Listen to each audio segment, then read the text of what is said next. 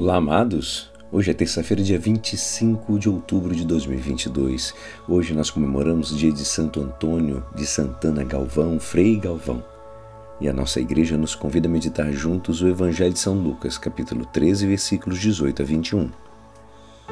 Naquele tempo, Jesus dizia: A que se é semelhante o reino de Deus? E com que poderei compará-lo? Ele é como a semente de mostarda que um homem pega e atira no seu jardim. A semente cresce e torna-se uma grande árvore, e as aves do céu fazem ninhos nos seus ramos. Jesus disse ainda: Com que poderei ainda comparar o reino de Deus? Ele é como um fermento que uma mulher pega e mistura com três porções de farinha, até que tudo fique fermentado. Esta é a palavra da salvação. Amados, hoje os textos da liturgia, mediante duas parábolas, põem diante de nossos olhos uma das características próprias do reino de Deus. É algo que cresce lentamente, como um grão de mostarda, mas que chega a ser grande ao ponto de oferecer refúgio às aves do céu. Assim o manifestava Tertuliano. Ele dizia: Somos de ontem e enchemos tudo.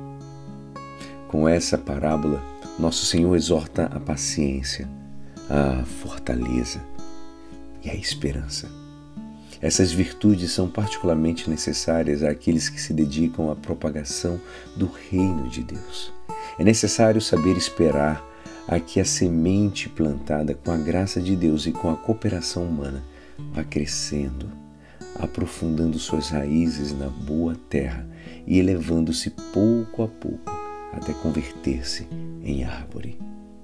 Faz falta, em primeiro lugar, ter fé na virtualidade, fecundidade contida na semente do reino de Deus. Essa semente, amados, é a palavra. É também a Eucaristia que se semeia em nós mediante a comunhão.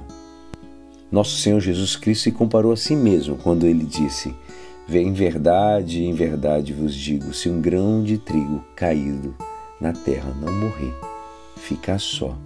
Se morrer, produz muito fruto. O reino de Deus prossegue. Nosso Senhor é semelhante, é semelhante ao fermento que uma mulher tomou e misturou em três medidas de farinha e toda a massa ficou levedada. Também aqui se fala da capacidade que tem a levedura de fazer fermentar toda a massa. Assim sucede com o resto de Israel, de que se fala o Antigo Testamento. O resto salvará e fermentará a todo o povo.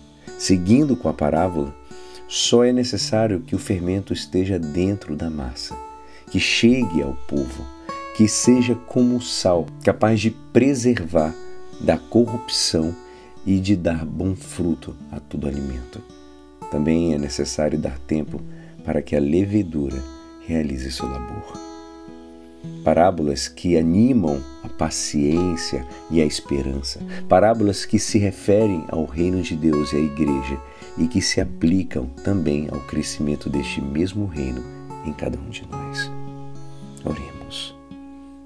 E é assim esperançoso que esta palavra poderá te ajudar no dia de hoje que me despeço meu nome é Alisson Castro e até amanhã. Amém.